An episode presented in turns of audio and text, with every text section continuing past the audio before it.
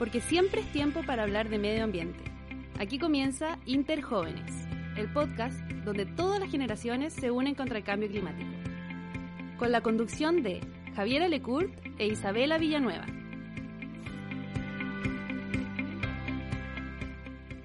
La ciencia es de vital importancia para el desarrollo de nuestra sociedad. Se remonta a los inicios de nuestra historia como humanidad y ha evolucionado junto con la mujer y el hombre. Ha avanzado, ha creado increíbles soluciones y nos permite, entre mil millones de cosas más, estar escuchando este capítulo de Interjóvenes. Y como toca todas o casi todas las esferas de la sociedad, la crisis climática no es la excepción. El Grupo Intergubernamental de Expertos sobre Cambio Climático, o más conocido como IPCC, es una organización de las Naciones Unidas cuya misión es entregar un análisis objetivo y científico sobre la emergencia climática, sus diferentes impactos y las opciones de respuesta posibles. Y la ciencia ha sido clara, clarísima diría yo. En 2018, el IPCC publicó el informe especial sobre calentamiento global de 1.5 grados Celsius, donde se demuestra que limitar el aumento de la temperatura promedio global respecto con la era preindustrial a los 1,5 era un objetivo posible y que requiere, y acá cito, reducciones de emisiones ambiciosas y cambios rápidos, profundos y sin precedentes en todos los aspectos de la sociedad. Hace no muchas semanas se publicó un nuevo informe del IPCC que pone código rojo a la situación. El cambio climático es generalizado, rápido y se está intensificando, se titula el comunicado de prensa para su publicación. Hoy estamos rondando los 1,1 grados Celsius. Este es el escenario, pero parece que algunos siguen sin querer tomarlo en cuenta. Ayer la BBC News publicó un reportaje sobre una filtración de documentos que muestran cómo los países, a través del lobby, están tratando de cambiar un informe científico crucial sobre cómo abordar el cambio climático. Algunos ejemplos son los siguientes. Un asesor del Ministerio de Petróleo de Arabia Saudita exige que frases como la necesidad de acciones de mitigación urgentes y aceleradas a todas las escalas debiesen eliminarse del informe. También Arabia Saudita, que es el mayor exportador de petróleo del mundo, solicita a las científicas y científicos de la ONU que se eliminen la conclusión de que el enfoque de los esfuerzos de descarbonización en el sector energético debe migrar rápidamente hacia, hacia fuentes cero emisiones y eliminar activamente los combustibles fósiles. También Argentina y Brasil piden a las autoras y a los autores que eliminen o cambien frases donde se señalan que las dietas basadas en plantas desempeñan un papel en la lucha contra el cambio climático o que describen la carne de vacuno como un alimento con alto contenido de CO2. Corinne Lequer, una destacada científica climática del IPCC, señaló a la BBC que no hay absolutamente ninguna presión sobre la ciencia para que se acepten e integren en informes del IPCC comentarios provenientes del lobby si no están justificados por la ciencia.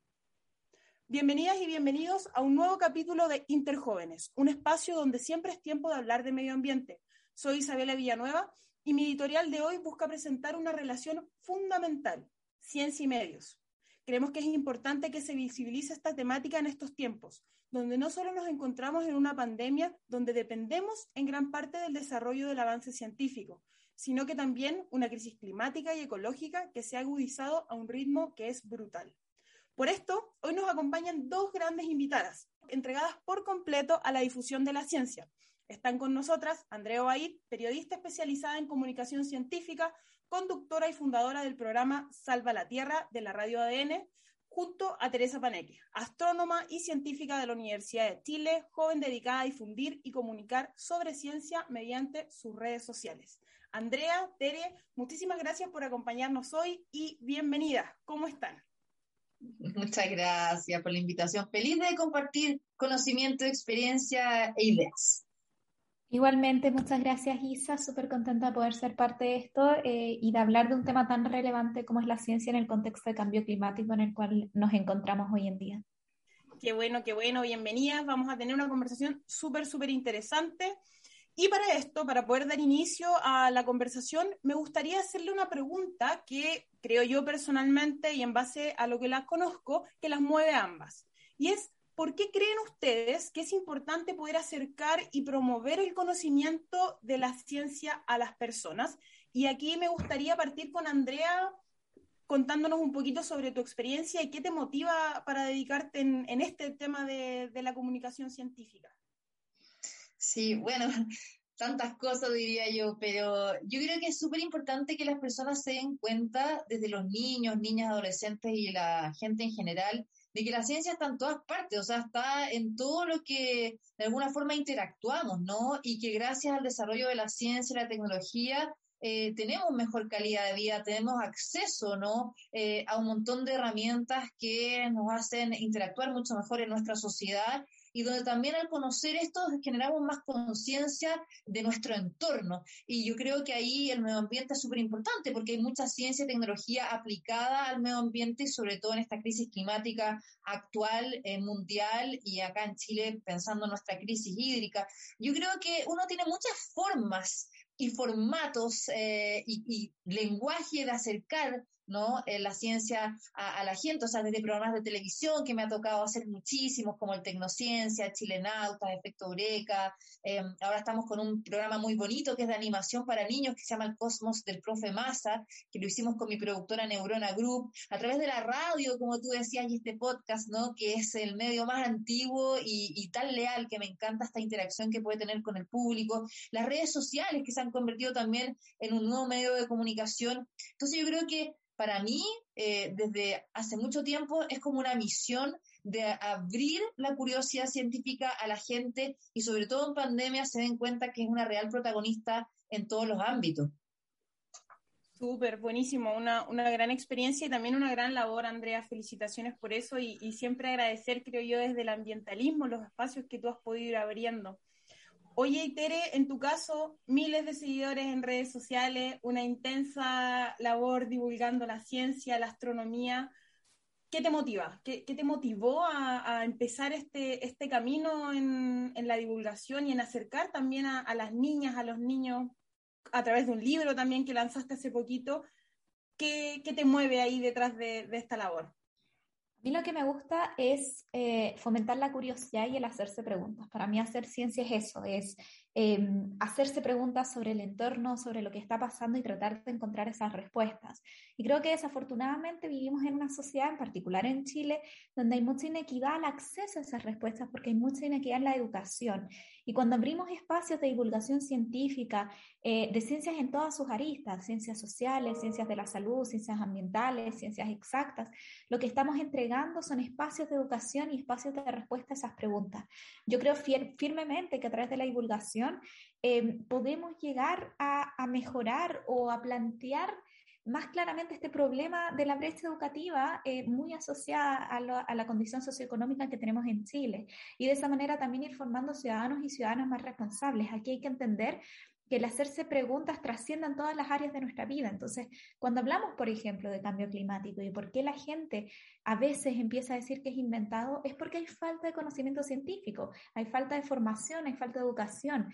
Entonces, cuando vamos entregando respuestas, cuando vamos explicando los métodos, las maneras en las cuales podemos medir cosas o aseverar cosas desde la ciencia a las personas en un lenguaje cercano, vamos educando a la población y creo que vamos creciendo como sociedad. O sea, para mí la sociedad avanza de la mano de la ciencia y la educación. Tienen que estar ahí. Entonces, lo que a mí me motiva es poder entregar respuestas y es poder fomentar más preguntas, es poder decir abiertamente que yo no tengo las respuestas a todas las preguntas, pero que sí creo que debiese haber acceso y debiésemos poder establecer un puente claro entre quienes buscan esas respuestas y quienes tienen algunas de, las respuestas, quienes hacen las preguntas y quienes tienen las respuestas. Perdón.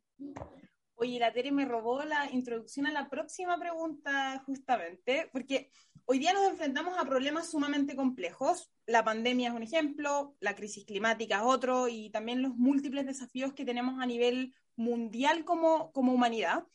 Y estos tienen también un factor en común en, en esta complejidad que se le suma, que es el factor desigualdad y esto es, por supuesto, en, todos los sentidos habido y por haber, pero me gustaría centrarme en, un dato que, nos proporcionamos a través de CIPER, que dice que en Chile actualmente existe solo un 22% de, de participación de mujeres en el área de la ciencia o en las áreas científicas. Entonces, ¿cómo creen ustedes que se fomenta el poder involucrar a mujeres, poder involucrar a niñas, a poder involucrar a adolescentes en la ciencia, en la divulgación, en los conocimientos científicos, en las carreras científicas, en, diferentes esferas también, y cómo los medios también tienen un rol en poder visibilizar esta brecha, las oportunidades y también poder avanzar en que, en que vayamos disminuyéndola. O sea, un 22% de participación es sumamente bajo. ¿Cómo lo ven ustedes? Y, ahí quizás eh, comenzar con, con, Tere también, que, ahí compartimos el, haber estudiado en una facultad sumamente masculinizada también y, me imagino que eso se sigue manteniendo también en, quizás ahora en, tu doctorado, etcétera. No sé cómo lo ves tú, Tere. El dato del 22% eh, es complejo porque es un 22% de mujeres en los estamentos académicos de ciencias, pero lo que hace que sea complejo es que cuando vamos a las etapas iniciales, cuando vamos, por ejemplo, a la matrícula de mujeres en ciencia, según datos del Ministerio de Ciencias de marzo del 2021, y esto lo sé porque lo he hablado mucho, no es que lo tenga justo aquí anotado, es cerca del 50%. Las mujeres ingresan a las ciencias hoy en día, pero no las tenemos en posiciones de poder y tampoco pareciera ser que se estén manteniendo en las ciencias. Hay algo que hace que mujeres que ingresan a las ciencias no se mantengan o más bien no se les den espacios para poder mantenerse. Para mí el problema ahí es la falta de visibilización y apoyo a la labor de mujeres. Hoy en día la ciencia replica los cánones sociales, patriarcales, eh, la cultura machista que aún tenemos desafortunadamente muy inherente en nuestra sociedad y la replica simplemente porque la ciencia está hecha por seres sociales, por humanos. Entonces, quienes hacen ciencia son ciudadanos, ciudadanas y por ende traen toda esa carga eh, de, estereotipos al trabajo que hacen. Em, y por eso siempre me da mucha risa cuando se dice que la ciencia no es política. Por supuesto que la ciencia es política porque la realizan entes políticos. Em, y, por qué digo todo esto? Porque para mí el, problema hoy en día no nace solamente por la inyección de recursos o las campañas para que mujeres ingresen. Tenemos que asegurarnos de visibilizar a aquellas que ya están ahí y apoyar a que se mantengan y a que lleguen a posiciones de poder. Necesitamos contrataciones selectivas, necesitamos que haya más mujeres haciendo clases, educando, formando a futuras estudiantes. Yo he tenido la experiencia de poder trabajar con profesoras mujeres en mi posgrado y ha sido tremendamente inspirador. Yo, como tú decías, Isa, eh, estudié mi pregrado en, en, una facultad tremendamente masculinizada, donde la matrícula no alcanza el 25%, porque este 50% de hombres y mujeres es en todas las ciencias, de sociales a exactas, pero por supuesto tenemos casos como matemáticas, donde es menos del 8%. Em, y, y, lo que más me sorprendió es eso, que no tenía una mujer que me hiciera clases de física o de matemática. Y una cosa es saberlo, uno sabe que una es mujer científica y que puede, uno sabe que eh, las mujeres tienen un espacio en la ciencia, uno sabe que es posible, pero es distinto saberlo que verlo. Cuando lo vemos, cuando podemos asociar un nombre y una cara a la labor científica y que ese nombre y cara sea de una mujer, el impacto que eso tiene, el, el, el, el, empuje que eso tiene a mantenerse en la carrera es mucho más potente. Entonces, lo que necesitamos para mejorar ese número es que activamente se trabaje por el ingreso de más mujeres a cargos de poder dentro de las ciencias. Y hablo de que tengamos rectoras, tengamos decanas, tengamos profesoras titulares y que no sean la excepción, que no tengamos que la profesora del departamento tiene que participar de todos los comités para cumplir la cuota de género. No, tenemos que tener equidad en la contratación como mínimo, como mínimo, que todas las contrataciones que se hagan desde instituciones públicas tengan equidad en participación de hombres y mujeres en los nuevos ingresos y ojalá fuesen principalmente de mujeres. Totalmente, muy, muy, muy de acuerdo. Andrea, ¿y cómo lo ves tú? Y, quizás también si que llevas, tienes una carrera en, este tema de, la ciencia y, de las comunicaciones en, torno a este tema, si has visto una evolución también quizás desde, desde tu punto de vista.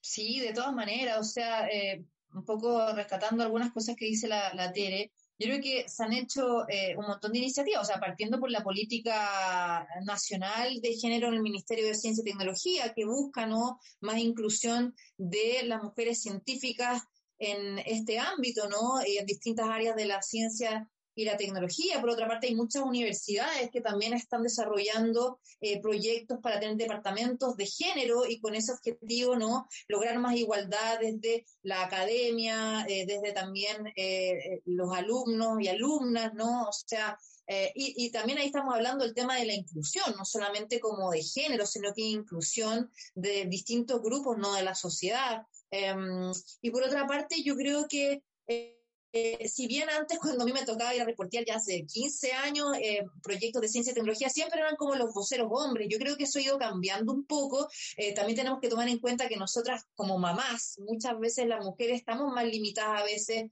en términos ¿no? de tiempos dedicarse a la investigación, al laboratorio, a publicar papers, a hacer divulgación. Bueno, yo soy periodista, no, soy científica, pero poniéndome en ese lado como de, ser mamá, ¿no? compatibilizar esos roles que son re difíciles y muchas veces hacen que uno no esté tan, tan presente porque tiene que vivirlo también en lo que es la crianza, la maternidad, los roles de la casa y que son súper demandantes. Y por otra parte, en lo que es la divulgación, yo creo que cada vez más hay, hay rostros femeninos que están liderando investigaciones, que están también teniendo un espacio súper importante en el mercado nacional e internacional, eh, con todo el apoyo que tienen, por ejemplo, los centros de transferencia tecnológica, que es la labor que hacen los hubs, ¿no? Desde que ponen la investigación al mercado, y eso también ha potenciado muchas mujeres que me ha tocado conocer. Y en términos de lo que es la comunicación, eh, que si bien no hay tantos em, periodistas científicos en medios, creo que muchos divulgadores y divulgadoras están como súper equiparados, o sea, eh, tenemos desde, no sé, la tele que se ha dedicado a hacer un montón de divulgación en, en las redes sociales, a lo mejor yo más en medio, está, por ejemplo, Gabriel León, que también es súper conocido, o algunos otros periodistas ¿no? que están en, en canales como CNN o en el diario. Creo que para mí, yo siempre veo el vaso medio lleno. Creo que Chile está súper bien em, en este ámbito, o sea, de comunicadores y también divulgadores, mujeres que también se han dedicado a la divulgación. Y por otra parte, los medios cada vez más le están dando espacio a estas temáticas. Yo siempre cito a la última noticia, un medio súper popular, un diario que ha tenido por mucho tiempo portadas dedicadas a la ciencia. ¿No? Em, las mismas redes sociales, más proyectos, tenemos una asociación chilena de periodistas y divulgadores de ciencia, que hay, la mayoría son mujeres, entonces yo creo que eh, ha habido un cambio súper positivo y si bien falta más en la academia tener mujeres, creo que se están haciendo proyectos de inclusión, ya sea de igualdad de género y, y obviamente que esto siga creciendo. Yo, yo por lo menos lo veo de una forma positiva más que negativa. Bueno, qué, qué bueno igual ver que avanzamos, Andrea. Yo creo que esas visiones también son súper necesarias. Mirar la evolución de los diferentes temas en este, pero también en, en varios más. Así que creo que es positivo y también hay que quedarnos con espacios que, que buscan, que buscan empoderar a, las mujeres en la ciencia, en, temas climáticos, en temas de divulgación y, y eso es, es, fundamental y también verlo desde, desde la mirada de la desigualdad y las brechas que existen, lo que tú mencionabas sobre la maternidad a mí me parece, me parece fundamental y también ahí en, en la carrera científica juega un, un rol súper importante, así que Sí, y ahí, muy cortito, Isabela, también piensa que, que los premios nacionales también han sido dos mujeres en el último tiempo, o sea, la profe, ¿no? Eh, eh, Mónica Rubio, que recién ganó un premio, que eso es súper importante, destacando la astronomía, también Dora o sea, Albir, eh, también mujeres súper relevantes ya en nanotecnología. Eh, entonces,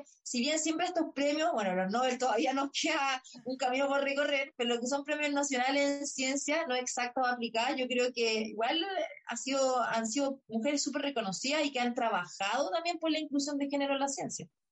Sí, totalmente. Ahí, ahí yo voy a recomendar uno de los videos de la Tere que tienen sus redes sociales sobre la brecha que existe en, los premios Nobel, que lo vi hace, hace una semanita. Un muy buen video. Oigan, oigan chicas, y, pasando ya a la última pregunta de, este podcast.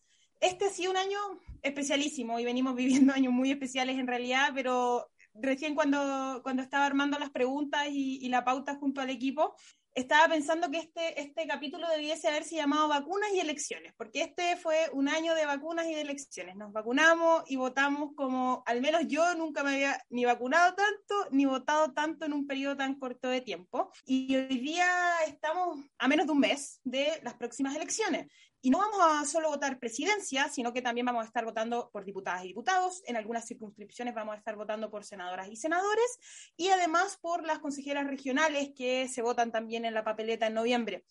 Tres, cuatro votos, dependiendo de dónde votamos. Bueno, probablemente ahí en el extranjero sean menos votos porque no hay, no hay un tema de, de distrito.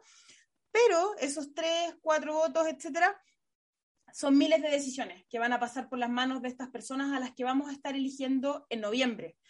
yo soy una convencida al menos del poder que tiene el voto y, como ambientalista, siempre que me preguntan, oye, ¿cuáles son las acciones que podemos hacer como ciudadanas o ciudadanos a pie? Yo mi respuesta típica es votar. Informarnos y votar por personas que se comprometen y que tienen acciones concretas para proteger el medio ambiente, la naturaleza, los ecosistemas, pero también por la acción climática y ecológica. Yo creo que eso también es fundamental hoy día, no solo proteger, sino que ambicionar en este tema. Después de esta vuelta larga, les quería preguntar cómo ven ustedes la relación que existe entre la ciencia y la política, entre el medio ambiente y la política, entre las crisis que estamos viviendo y la política, pero también en el rol que cumplimos como ciudadanas y ciudadanos y los desafíos que se nos vienen. Es, un año movidísimo, se vienen tiempos difíciles, pero también sumamente esperanzadores, al menos desde mi punto de vista. Así que no sé cómo lo ven ustedes y ahora partamos al revés. Andrea, no sé si, si quieres comenzar tú. Sí, y te faltó decir la, nueva Carta Magna, que también ha sido fundamental, ¿no? Y, y, que en ese sentido se busca tener una constitución ecológica y donde se han creado estas comisiones ¿no? de ciencia, tecnología, medio ambiente, con el objetivo de presentar estas propuestas, donde, por ejemplo, Maisa Rojas, que es la directora del CR2, el Centro de Clima y Resiliencia de la Universidad de Chile, ha expuesto sobre el último informe del IPCC sobre cambio climático que tú mencionabas al inicio. Yo creo que ahí hay dos cosas súper importantes que me gustaría mencionar. Uno, obviamente uno tiene que votar por eh, los candidatos o candidatas presidenciales que representen nuestros intereses. ¿Cómo queremos este nuevo Chile que ya lleva em, evolucionando desde el estallido social, ya sea para unos para bien, para otros para mal, cada uno percibe la realidad dependiendo ¿no? de sus intereses, y yo creo que hay que tratar de ser consecuente. Quiero a alguien que me gobierne, que represente esto, que quiere que haga cambios en la política nacional de ciencia y tecnología, en lo que se está haciendo el Ministerio de Medio Ambiente, en lo que están haciendo las organizaciones que buscan también cuidar eh, nuestro planeta. Por otra parte, los mismos otros votos, ¿no? O sea, pensando en, estos líderes regionales que también nos van a representar y que van a también velar por nuestros intereses. Eso creo por una parte. Y por otra también yo creo que la ciudadanía o sea, está teniendo un poder impresionante y lo hemos visto desde hace mucho tiempo. O sea, casos como eh, Hidro ¿no? Barrancones, ahora lo que está pasando con la minera Dominga, ya que eso es otro tema porque es mucho más complejo, desde acusaciones constitucionales eh, y muchos otros temas, pero cómo la ciudadanía también está generando generando presión, está exigiendo, porque los derechos humanos también están asociados a derechos ambientales. Y por una parte la Constitución, si bien tiene el artículo 12, ¿no? que eh, mm, de alguna forma asegura que vas a vivir en un ambiente libre de contaminación, no se cumple en la realidad, porque hay muchos intereses creados desde lo económico, ¿no? al poder que finalmente no terminan beneficiando ni asegurándole a la ciudadanía esto. Entonces yo creo que nosotros cada vez más tenemos poder ambiental, creo que la invitación es a informarse, em, a buscar soluciones, a buscar herramientas para demandar, presionar, movilizarse, ser gestores de cambio y por otra parte, como tú dices, el voto es un gran poder que tenemos como ciudadanos y ciudadanas que no podemos desperdiciar. Y claramente toda esta transformación que ha tenido Chile, no solo algo político, no es algo solo social, sino que sin duda es algo ambiental y algo también que lleva toda la ciencia y la tecnología. Este año Chile como protagonista con las vacunas, como tú decías, donde hay una estrategia sanitaria y que nosotros también podemos estar de acuerdo o no y, opinar. Y ahí también el rol de los medios para terminar, que tenemos nosotros en ser periodistas que no sean solo informantes, sino que opinantes, fiscalizadores y que estén muy atentos a lo que pasa y revelar la verdad. Yo creo que hay mucho que podemos hacer también desde la ciencia, la tecnología y el medio ambiente y no ser solo lobistas o lamebotas que muchas veces no quiero desprestigiar a mis colegas, pero yo creo que tenemos un rol mucho mayor también como comunicadores en este ámbito. Sí, totalmente. Bueno, ahí en, lo que mencionaba en la editorial, creo que, el rol que cumplen los medios también de poder visibilizar estas cosas que pasan tras bambalinas y no todos son grandes acuerdos que se cumplen, también hay muchas presiones por muchas partes y ahí sin duda el, rol de los medios es fundamental. Tere, como algo mencionaste en tu intervención anterior, eh, ahí en, el rol de, la ciencia y, y, la política, ¿cómo lo ves tú y cómo te ha tocado también hablar este tema. Yo personalmente, que, te sigo como una buena fan, eh, he visto en, tu, en tus redes el, cómo has tomado este bastión de, la importancia de la política cuando hablamos de ciencia y, no, son, no son ajenos en una sociedad que, se interrelaciona una y otra esfera. Exactamente, Isa, lo dije antes, la ciencia jamás ha sido ni será política. Cuando tomamos decisiones sobre qué gobierno estamos eligiendo, qué proyecto político estamos eligiendo. Estamos tomando decisiones sobre qué proyecto científico se va a financiar, cuánto se va a financiar a la ciencia. Hablemos a Brasil, que sufrieron un, un, un corte brutal en materia científica. O sea, no da lo mismo quién está en la posición política de tomar decisiones sobre cuáles ciencias se financian o cómo se financia la ciencia. No da lo mismo cuando decidimos qué proyectos científicos perseguir o incluso el mismo hecho de divulgar ciencia. Es una posición política porque estamos viendo la necesidad de transmitir el conocimiento científico a la sociedad. Y yo siento que hay una necesidad muy grande de que científicos y científicas tomen un rol activo en las decisiones políticas, porque hoy en día eh, el tema del medio ambiente es algo que está pasando ahora, de nuevo, yo, sé que esto probablemente lo repiten ustedes en, todos sus podcasts, no es un problema futuro, es un problema actual, es un problema presente, es un problema pasado. O sea, estamos en medio, si es que no muy atrasados, en todo lo que es el cambio climático. Y si no tomamos acción ahora, por supuesto que van a haber consecuencias que o sea, las consecuencias ya son irreparables, pero van a ser irreparables a futuro en el sentido de que nos vamos a extinguir como especie, así de simple. Em, y, qué podemos hacer frente a eso? Lo que podemos hacer es tomar acción política. Estoy muy de acuerdo, Isa, con lo que dijiste, qué bueno que se recalque en este programa sobre la necesidad del voto. Aquí lo que tenemos que hacer es organizarnos, es votar, votar por proyectos políticos. Si no les, si no les convence un proyecto político, háganse parte. Como que ¿Qué es la política? Yo siempre me he sentido un ente extremadamente político, sin militar, porque para mí la política es conversar, para mí la política es debatir, para mí la política es intercambiar ideas.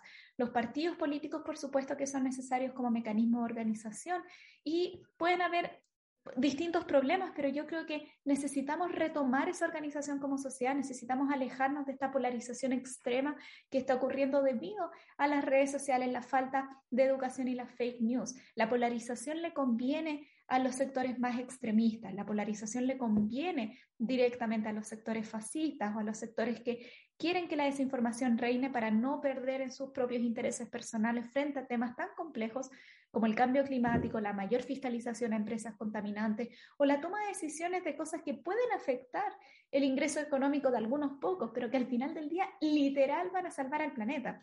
Yo no sé cómo se puede transmitir esto más allá de repetirlo una y otra vez. Desde la astronomía, yo que en particular trabajo en formación de planetas y en esa área, todas mis charlas las cierro con el concepto de todo esto es muy bonito, pero lo que e, el mensaje clave es que no hay otro planeta. El universo es enorme, el universo es vasto, es precioso, probablemente la vida abunda en el universo, pero está todo muy lejos. No tenemos posibilidad de irnos a otro planeta, no tenemos posibilidad de conectar con otra especie, o sea, olvídense de eso. Lo único que tenemos es nuestro planeta Tierra y hay que cuidarlo. ¿Y cómo lo cuidamos? No lo cuidamos a través de quejarnos en redes sociales, lo cuidamos a través de tomar acción política, de que esos deseos, que esos problemas se, se transformen, se conviertan, crean un proyecto político. Así que yo me sumo a lo que decía Andrea, a lo que decías tú sobre la ilusión que me causa este nuevo Chile, la ilusión que me causa que tengamos una constitución donde tenemos a protagonistas del mundo de las ciencias, del mundo de la ecología, tenemos esta idea de la constituyente ecológica, ¿no? la constitución ecológica y con mirada de medio ambiente. Eso es algo tremendamente positivo y bonito y tenemos que, ojalá, emparejarlo con un gobierno que también tenga una mirada eh, ambientalista y que también ponga el, cambio climático como el tema. O sea, para mí ese es el tema. Eh, y por supuesto que el tema de cambio climático va muy de la mano con educación, con ciencia, con fomento tecnológico, eh, pero siempre con una mirada sustentable. Así que yo tengo fe, yo, tengo, yo soy una persona muy optimista, yo creo que, que podemos hacer cosas para mejorarlo, pero por lo mismo también creo que, que, que, un poco es mi rol y mi deber como ciudadana y teniendo una plataforma como la que tengo, yo no podría tener estos maravillosos cientos de miles de seguidores si es que yo no hablara sobre estas cosas. Siento que sería realmente eh, horrible, como que si uno tiene la plataforma tiene que hablar de estos temas, porque mientras más se converse, más presentes van a ser las personas. Yo siempre invito a la gente, yo, bueno, yo soy súper abierta sobre mi opinión política, mi, mi, postura política, la gente que apoyo y la gente que no apoyo, y muchas veces la gente se molesta. Y yo lo primero que les digo es, pucha, ojalá no te cierres a conversar sobre temáticas que sean distintas políticamente a las tuyas, eh, porque podemos tener diferencias políticas en algunas cosas, pero hay ciertos temas que yo creo que no dan espacio para diferencias políticas. El cambio climático no da espacio para diferencias políticas. Es algo que está ocurriendo, es algo que necesitamos enfrentar y que, y que yo creo que sí, que a través de proyectos políticos y de personas que tengan esta mirada lo vamos a solucionar, digamos, lo vamos a frenar, lo vamos a frenar y nos vamos a salvar como especie, porque solucionarlo no, pero frenarlo ojalá que sí. Yes, muy, muy cierto. No, no por nada invitamos a la Tere, que es astrónoma. Ustedes dirán, ¿qué tiene que ver la astronomía con el cambio climático? Bueno, pues mucho. Justamente estábamos buscando esa frase que, que venga de un astrónoma, que no hay otro planeta donde no nos podamos ir. Así que eh, es totalmente cierto. Muchas gracias a ambas. Tere, Andrea, yo las admiro profundamente. Creo que la labor de comunicar y de mostrar lo que, lo que pasa siempre desde una mirada crítica, pero también propositiva, es fundamental. Así que yo personalmente, como fan de ustedes, les doy las gracias por, su trabajo. Eso es, eso es fundamental en estos días.